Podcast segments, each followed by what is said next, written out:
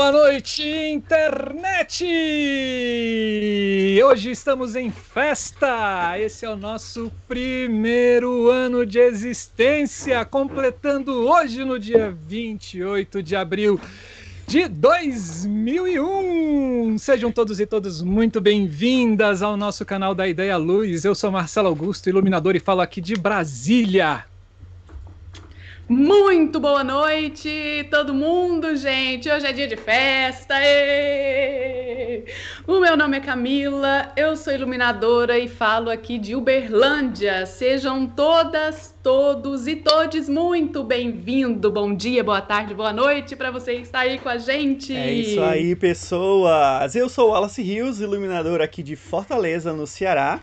E nós todos juntos aqui com vocês fazemos a nossa família da Ideia Luz. Sejam todos, todas e todos muito bem-vindos a essa edição especial, comemorativa. Que felicidade, Camila, Marcelo. Ai, ui, tô aqui meio nervoso, né? Hoje é um dia fabuloso, Cara, né? Eu, ó, eu tô tremendo, ó. Ó, não é brincadeira, não. Tô falando sério. Gente, é emocionante para mim, gente.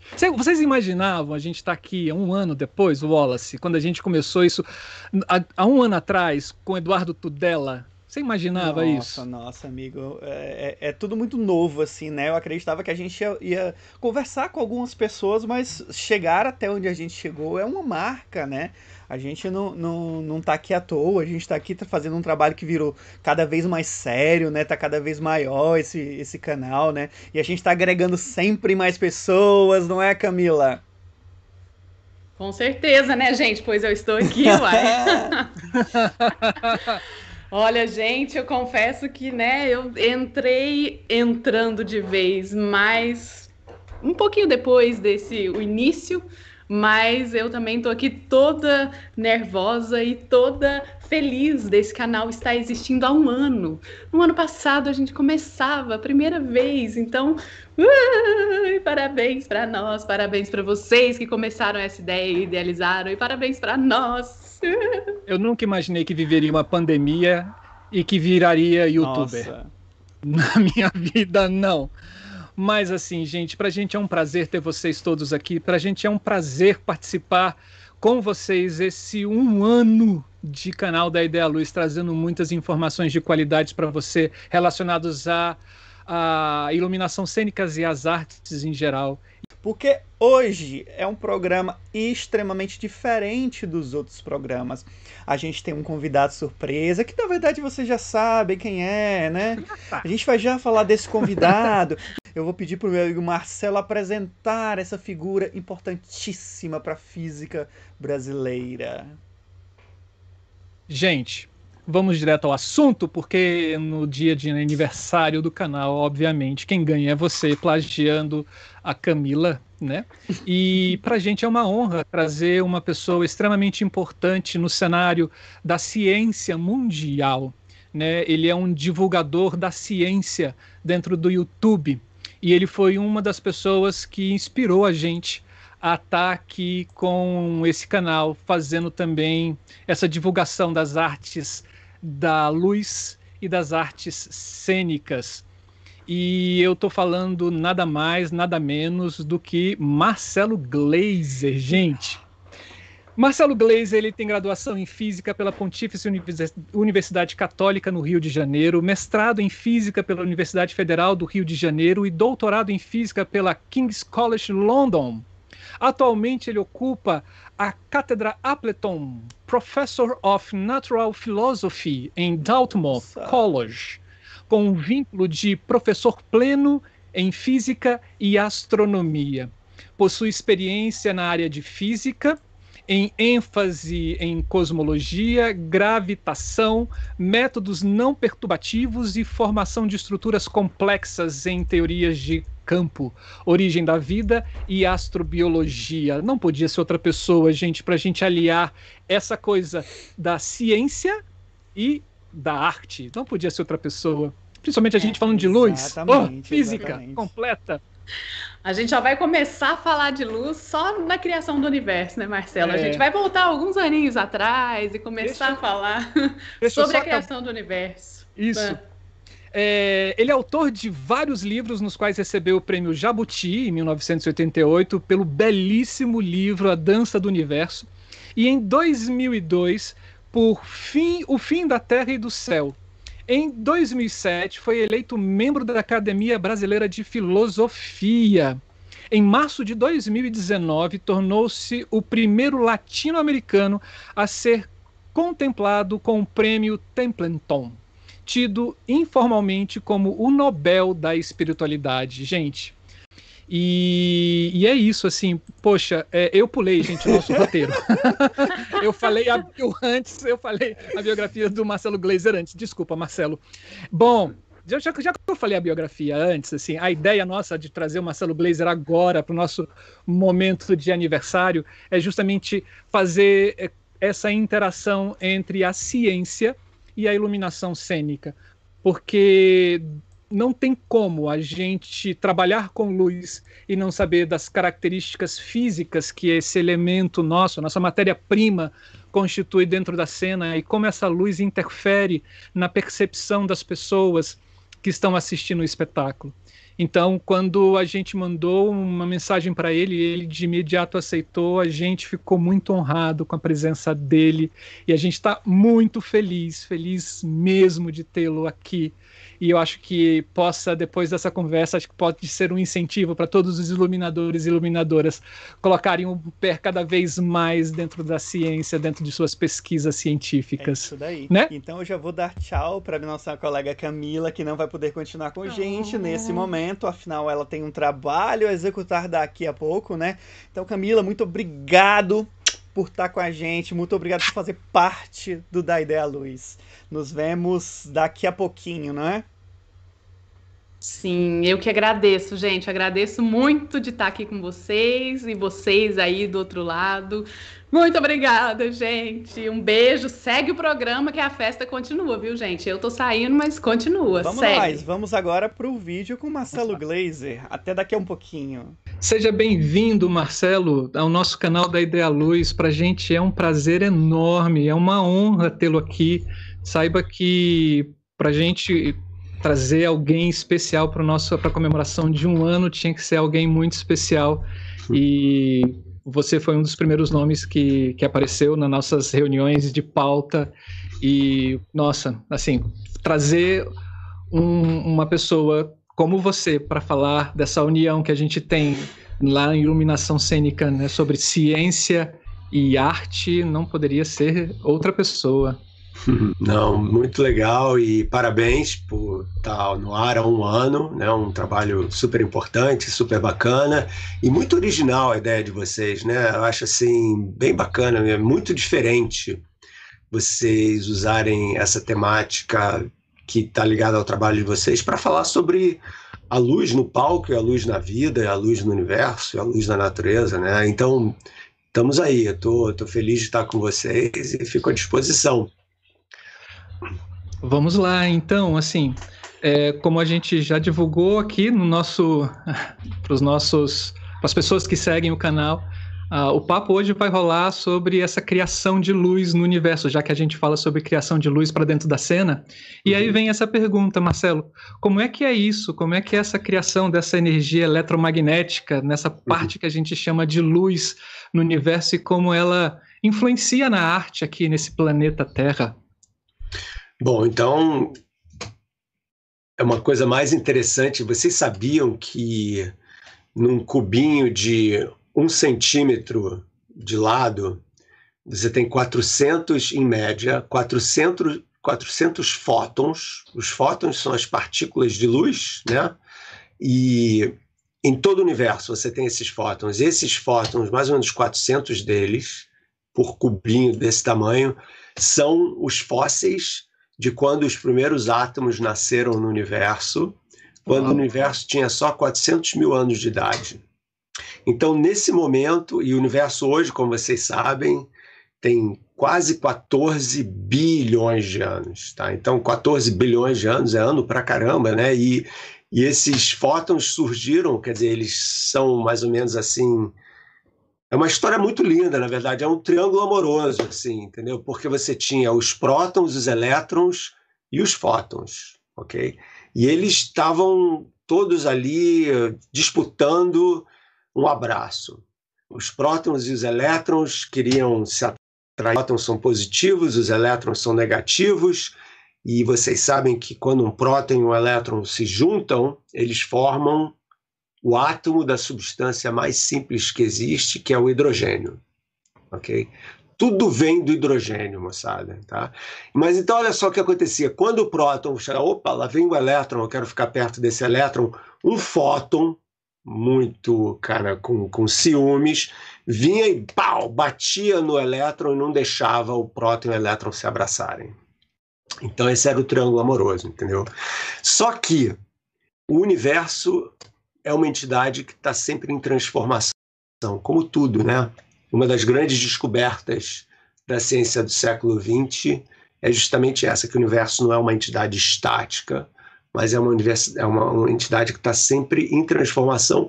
Em particular, ele está crescendo, crescendo, crescendo, e esses fótons, a luz, a energia que existe no universo devido a, esses, a essas partículas, elas, eles estão ficando cada vez mais fracos. Quando o universo é que nem um gás, né? Quando o gás expande, ele vai ficando mais frio, né?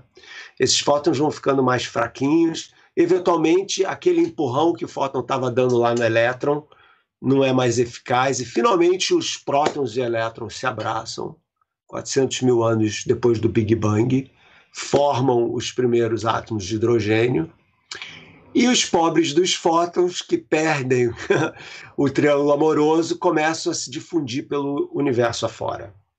Ok?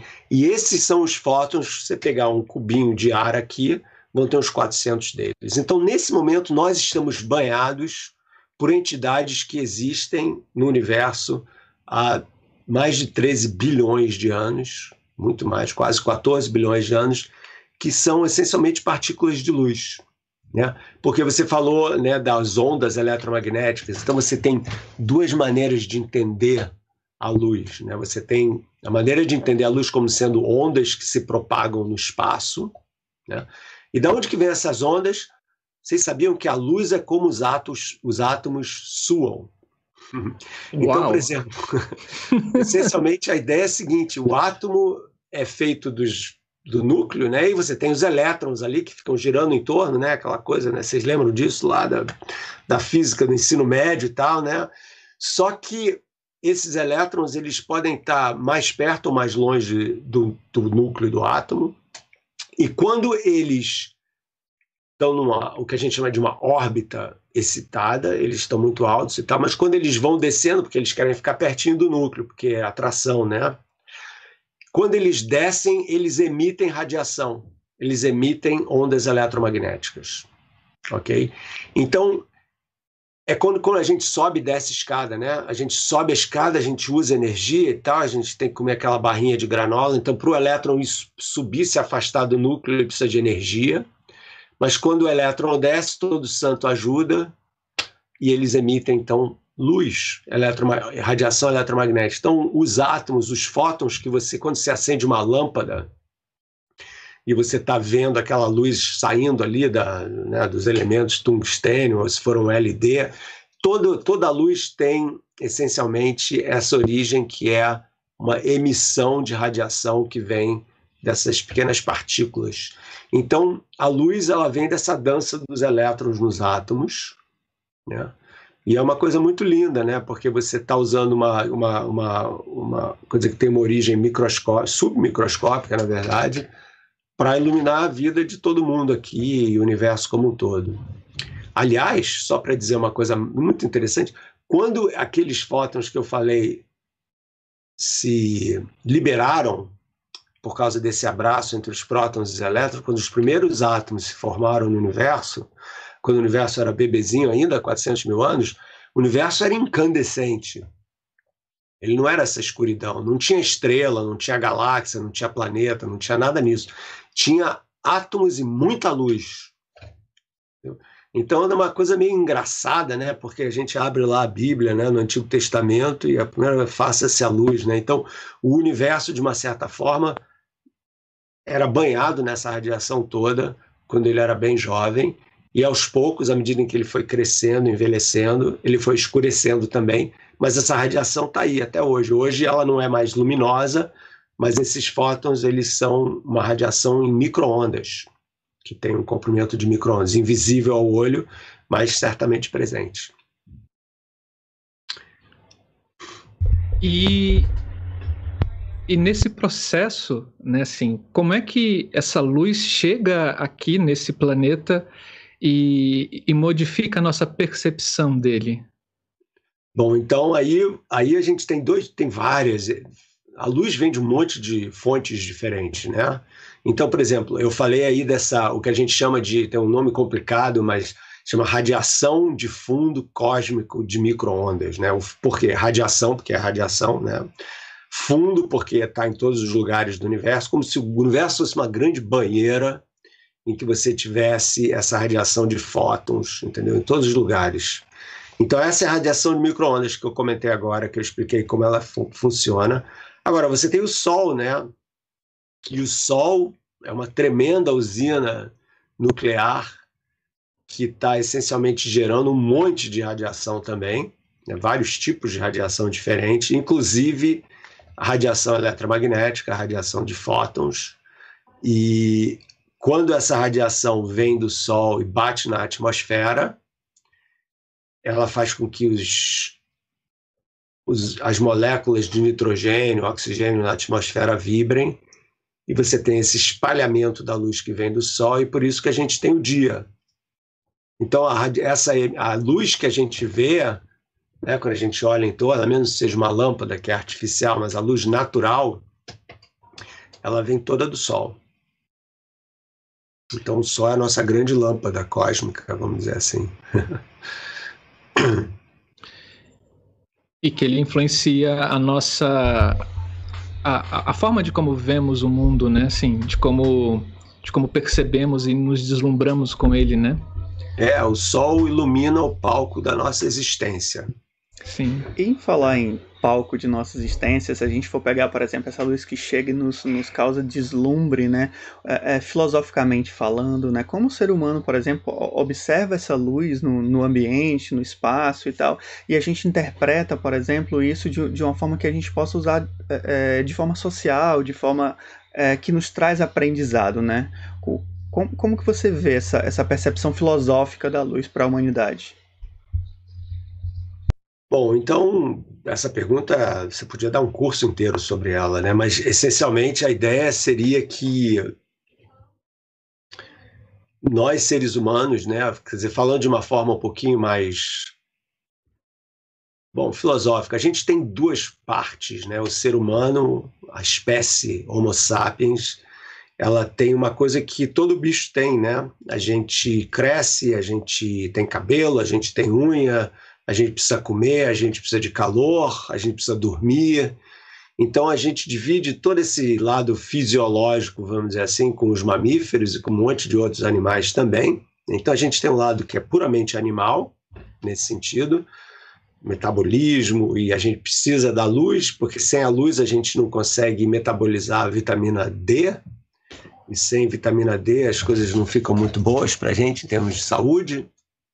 Então a gente, nós somos literalmente criaturas da luz, né? Nós nós somos criaturas essencialmente diurnas e não noturnas, né? Ninguém aqui é morcego ou vampiro, né?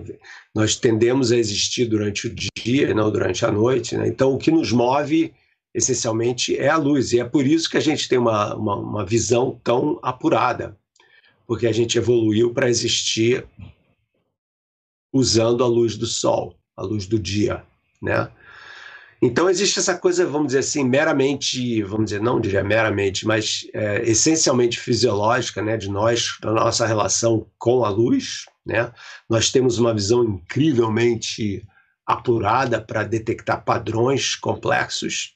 Por quê? Porque quando você está lá na savana africana e você vai caminhar nas florestas e tal, você tem que saber discernir entre a folhagem e o tigre ou o leão, entendeu? Senão você morre.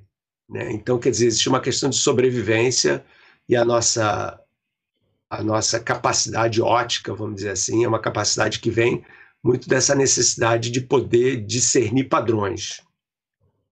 E é por isso que vocês no palco usam um monte de luzes diferentes, com cores diferentes e tal, justamente para poder atiçar, vamos dizer assim, entendeu? Esse lado da nossa percepção sensorial. Mas aí tem um outro lado, né, que é o outro lado do ser humano, que é diferente dos animais, que é o lado mais existencial, o fato de que nós uma córtex frontal, uma cabeça que nos permite entender ou ter consciência de que nós existimos, que nós temos uma percepção do tempo, que nós temos uma percepção da nossa mortalidade e de nossa existência finita no planeta. E isso daí gera uma espécie de misto de ansiedade e criatividade. Eu acho que a resolução humana com relação ao fato de que nós temos a percepção da passagem do tempo é que nós somos criaturas que podemos criar. Né? E a gente cria justamente para isso, né? A gente cria para poder iluminar esse outro lado da nossa existência, que é um lado que existencialmente é complexo e às vezes meio dark, né? Meio meio negro e tal, né? Então eu diria que muito da nossa existência é uma espécie de diálogo entre a luz e a sombra, né? Porque a luz não faz o menor sentido sem a sombra, sem a escuridão. Né? Então, essa polaridade, essa necessidade de você ter esses dois lados, é absolutamente essencial, né? O Buda dizia, né? Onde existe luz, existe sombra. Né? Então, você não pode ter um sem o outro, e eu acho que a gente vive isso na nossa existência, né? O fato de nós termos um lado que realmente é mais luz, um lado que realmente às vezes é mais sombra, e essa dualidade, essa complementaridade das duas coisas é que nos torna humanos. Né? Então, a luz que vocês criam no palco ou que aparece na nossa vida, essencialmente dá uma dimensão existencial ao que está acontecendo que pode ter maior ou menor intensidade. Né? Então, se o cara está fazendo uma cena lá e no teatro e, e você ilumina ela da forma da, não existe uma forma perfeita, mas da melhor forma possível, né? Um, você vai dar uma profundidade, um, uma, vamos dizer assim, você vai dar um significado para aquele momento, para quem está assistindo aquela cena, muito mais profunda do que se a cena fosse mal iluminada. Então, a luz faz parte de como nós sentimos emotivamente a nossa vida, a nossa existência. Então, é, e aí, pegando nessa, nessa ideia de sentir a luz, dessa luz que está na nossa existência, a gente entra num ponto, por exemplo, que é essa relação da luz com a natureza e da luz com a matéria, né? E aí, é, pensando, pensando de, forma, de forma geral, né? É, como que a gente poderia pensar, por exemplo, essa relação do, do espaço, do tempo, da luz e dessa matéria, já que já que a gente consegue sentir, já que a gente consegue ver, já que a gente consegue ter essa textura das coisas, mas o ser humano também precisa, precisa entender um pouquinho dessa relação de espaço-tempo, né? Uhum. Eu acho que esse, esse quarteto aí que você falou, né, espaço, tempo, luz, matéria, é, essencialmente é, é, o, é, o, é o dia a dia do físico, né? A gente trabalha justamente com esses quatro elementos, né?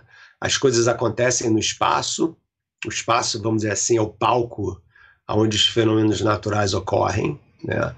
o tempo é o que mostra qual é a duração desses fenômenos, a luz é o que dá energia a esses fenômenos. É uma das coisas mais lindas que, que o Einstein mostrou na teoria dele, é que existe uma possibilidade de você converter luz em matéria. Então, matéria e luz não são coisas muito diferentes. Quer dizer, elas, para nós, no nosso dia a dia, nas energias com que a gente lida e tal, na nossa vida e tal, sim, luz e matéria são coisas bem diferentes. Mas no universo muito jovem, ou em situações mais dramáticas, perto de um buraco negro, ou quando a gente faz experiências de altíssimas energias, luz e matéria são interconvertíveis. Você pode transformar um no outro. Olha que coisa linda. Então, um fóton de luz pode se transformar em um elétron. e um pósitron, que é o primo do elétron, que tem uma carga oposta. Então você pode ter essa transição entre matéria e luz. Né? Então é tudo muito fluido. E o mais interessante é que a própria presença da matéria e a própria presença da luz alteram a geometria do espaço e o fluxo do tempo também. Tá? Então, quanto mais matéria, quanto mais energia, porque luz tem energia, então a energia da luz altera, afeta a geometria do espaço. Então, esse quarteto aí, segundo a física mais moderna, na verdade é totalmente é, interdependente e contingente, entendeu? Então, o que um faz, o outro, o outro, o outro sente. Então, a grande transição entre a física antiga, vamos dizer, a física moderna, é que na física antiga o, o espaço e o tempo eram essencialmente entidades meio que inertes, né? A gente chamava de espaço absoluto e tempo absoluto, né? O espaço realmente era o palco inerte em que as coisas acontecem, né? E o tempo era aquele rio, né? Aquele fluxo que era sempre igual, passava igualzinho sempre. E a matéria e a luz ficavam participando ali nesse, nessa história, nesse drama aí todo, né? Da natureza. Só que com a física moderna a gente entende tudo isso de uma maneira diferente, porque agora todas essas coisas conversam umas com as outras. Então, o espaço e o tempo não são inertes, não são absolutos. Eles são transformáveis, eles são maleáveis. Né? E a luz faz isso. A luz e a matéria mexem com a geometria do espaço e com o fluxo do tempo.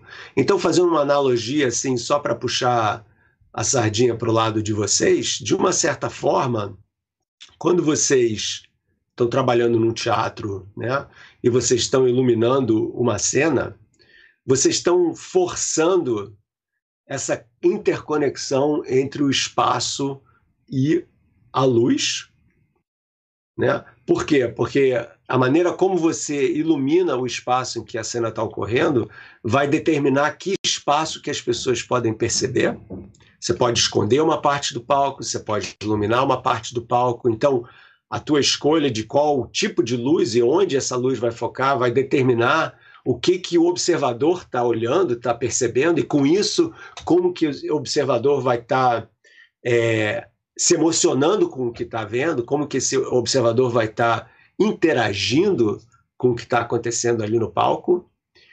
Então, de uma certa forma, vocês são assim uma espécie de maestros do espaço e do tempo que determinam, certamente determinam a intensidade da relação entre a obra de arte, a peça, o seu filme, seja lá o que for, e o observador.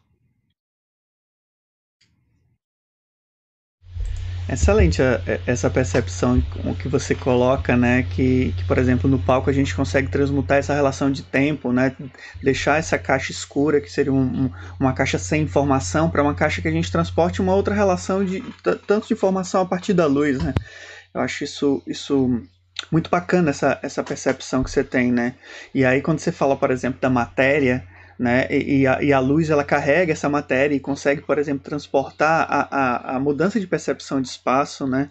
É, é isso é muito bom, por exemplo, para a gente que pensa em arte, é ter, ter essas observações também para a gente trazer no nosso próprio trabalho, sabe? Refletir de uma forma de uma forma diferente, perceber essa luz na interação dos objetos e das pessoas e das é, é, e do cenário e tal, e dos outros elementos, como, como uma forma de interação plástica também, a partir da fisicalidade dela, né? Eu, eu acho isso muito bacana.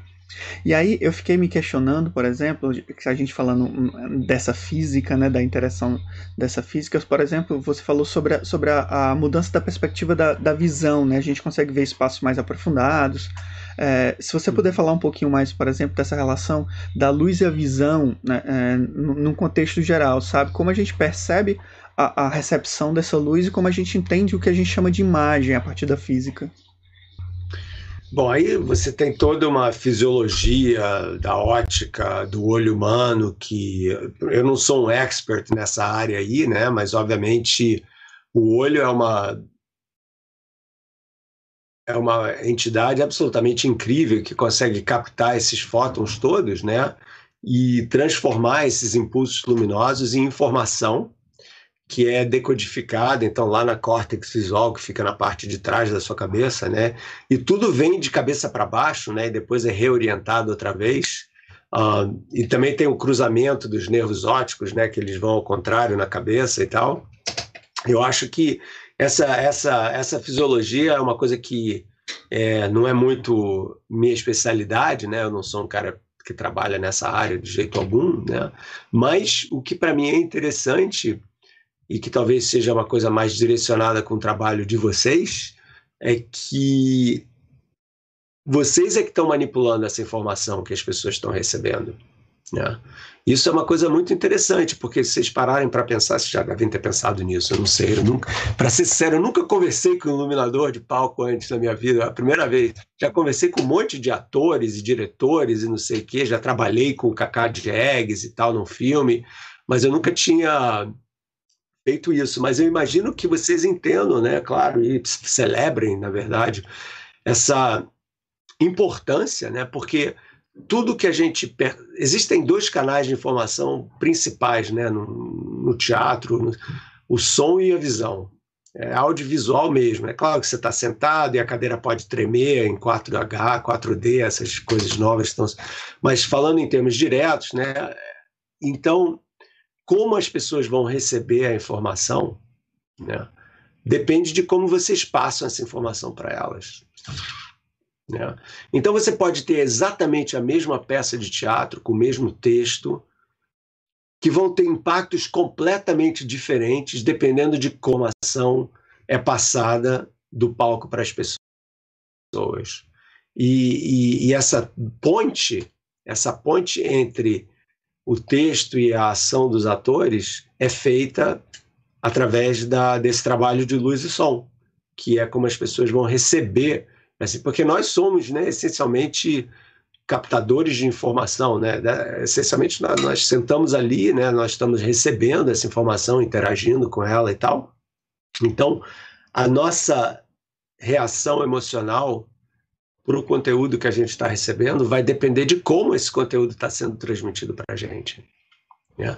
Então, essa manipulação do espaço que a gente mencionou através da luz, ela vai influenciar como o tempo está passando para as pessoas, né? Uma peça que é mal iluminada vai demorar para caramba para passar, e uma peça que é bem iluminada vai, vai passar mais rápido. Então, a percepção da passagem do tempo depende do nível de envolvimento entre o observador, a audiência e o que está acontecendo no palco. Então, tudo influencia tudo, né? O espaço, o tempo, a luz e a matéria que está falando ali, que são os atores se movendo no palco e tal. Então, eu acho assim que é, esse quarteto aí que você mencionou é o quarteto que conta a dança do universo, mas que conta também essa história que cada evento teatral, cinematográfico está contando. Nossa, Marcelo, assim, eu fico encantado em, em, em, te ouvir, assim, eu sou um dos que te segue no canal já há bastante tempo, né, para quem não segue ainda o Marcelo Glazer, entre no YouTube, entre o canal dele, tem coisas maravilhosas lá. Tem um curso maravilhoso chamado Física para Poetas, né? Tem o Papo Astral, que são convidados que ele traz, convidados muito, muito interessantes. Conexão Cósmicas, é, Caminhos do Bem, Viver também. E num desses vídeos, que é um que você fala sobre o caminho leva ao maravilhamento, né? Quando você fala que você está andando né, naquele bosque, e o vídeo é interessantíssimo, né? e, e de repente você para junto com a sua esposa, onde naquele momento, a minha sensação vendo o vídeo, né, parece que o tempo para ali naquele momento e, e a incisão de uma luz em uma pedra que reflete o musgo, né, faz com que você se deslumbre e se encante e aquele local se represente de uma outra forma, né, é, aos seus olhos e, a, e ao seu coração, né? E a mente vai a lugares inimagináveis nesse momento, né? É bacana você ter, ter visto isso, porque sim, esse Isso a gente estava correndo, na verdade, a gente corre em trilhas aqui nas florestas. Era uma floresta meio densa, linda, de pinheiros e tal, e de repente tinha uma espécie de clareira no meio da floresta, e no meio da clareira tinha uma pedra enorme coberta de musgo, e um raio de sol bateu direto assim em cima da pedra com musgo, e o musgo ele estava meio molhado, meio úmido ainda, então começou a brilhar como se fossem estrelas, né? E aquela coisa pareceu totalmente mágica. Então foi um momento assim de uma espiritualidade meio transcendental, né? Você é um momento de transcendência mesmo, assim, em que você para e você entende que o mundo tem uma dimensão sagrada que a gente mal percebe, né? E não tem a menor dúvida que aquele momento teve esse significado todo pela interferência da luz do sol e como esse momento, aquela visão, né, uma visão realmente, ela tinha aquela coisa assim sagrada mesmo, né, de você falar caramba, é, dá para entender por que que culturas no mundo inteiro olham para certos lugares e estabelecem que aquele lugar é um lugar sagrado e é ali que eu vou construir o meu templo. Né? Então, Stonehenge, as pirâmides do Egito, as pirâmides dos maias, dos astecas, por que, que foram construídos? Cada um desses monumentos foi construído em um determinado lugar, que era um lugar que essas culturas consideravam sagrado, né? E não tenho a menor dúvida de que a luz e o espaço e aquela percepção daquele momento tiveram um papel essencial para que essas culturas determinassem que aquele lugar era sagrado. Então a gente teve esse pequeno, essa pequena amostra uhum. né, dessa, dessa espiritualidade que eu certamente celebro toda hora no mundo natural. Nossa, e é isso que a gente faz no palco, né? Trazer essas sensações e essas emoções para dentro da cena, fazendo, trazendo essas referências com a luz, obviamente naquele cenário, naqueles atores que estão em cena. É, e é isso, assim.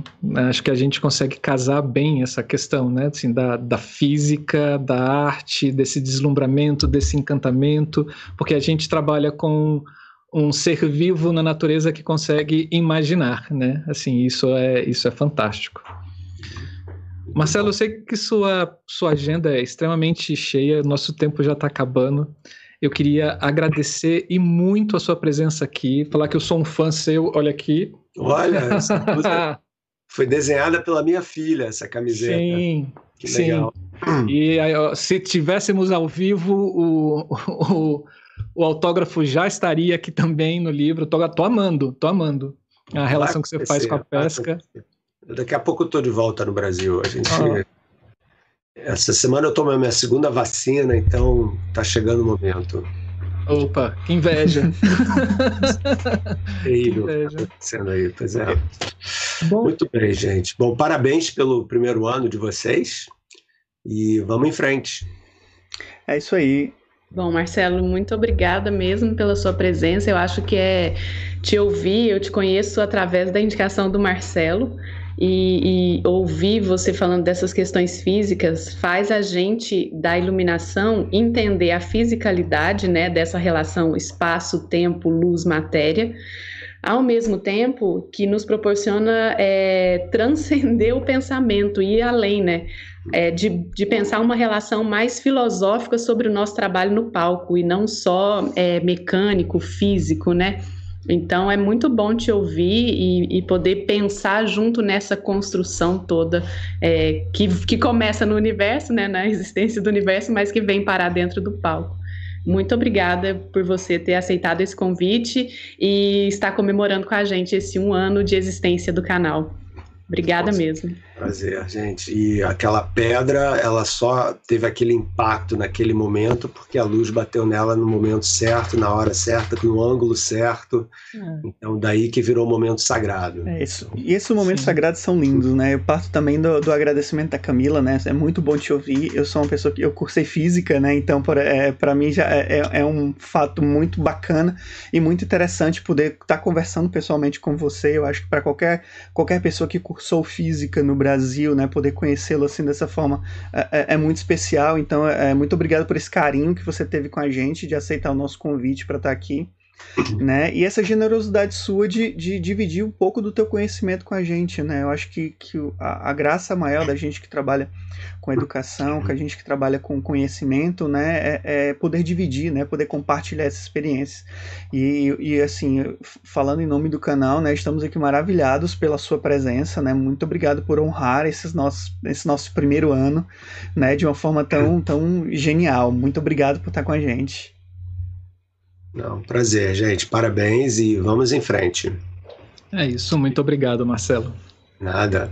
Aliás, falando em canal e tal, hoje eu vou ter no Papo Astral um dos melhores divulgadores de ciência dessa geração jovem do Brasil, Pedro Luz. Uhum. Pedro Luz. Ó, ó. É, não é L-U-Z, é L-O-O-S, mas Pedro Luz, ele é um garoto de Santa Catarina, super, super talentoso, que acabou de chegar a 2 milhões de inscritos no canal oh, dele. Que ótimo. Uau. Tá bombando aí, né? Então vai ser uma conversa bacana.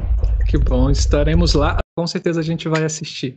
Com certeza, vai valer a pena. Tá vai, bom, sim. Com certeza. Valeu. Obrigado, viu? Se... Um grande Obrigada, abraço. Marcelo. Até mais. Se cuida, abraço. Tchau, tchau. Tchau, tchau. Até. Tchau, tchau.